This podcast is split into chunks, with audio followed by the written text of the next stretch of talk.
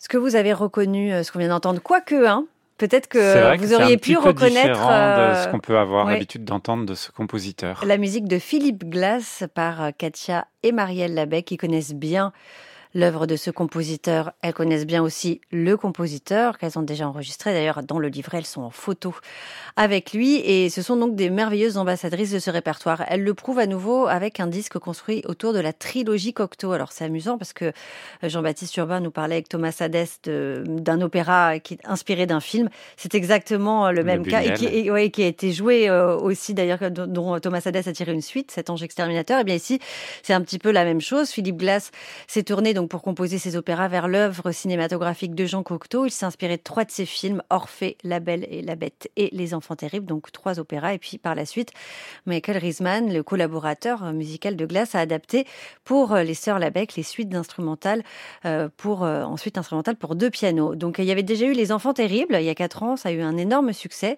Et puis il a complété la trilogie donc en signant deux nouvelles suites, cette fois tirées d'Orphée et de La Belle et la Bête. Et les deux musiciennes donc ont réuni cette trilogie sur un même disque.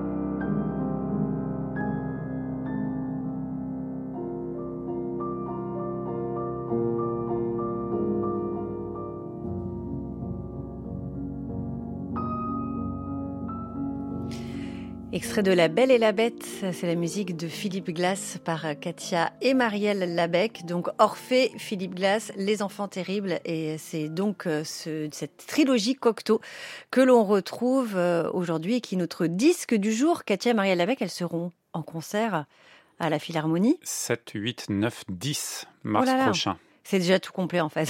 Il y a une liste d'attente. Ah bon, écoutez, vous pouvez tenter. Alors si vous ne les voyez pas ou si vous n'êtes pas francilien, vous pouvez aussi donc les retrouver chez Jean-Baptiste Urbain puisqu'il nous a dit qu'elle serait à ses côtés le 18 mars dans Musique Matin.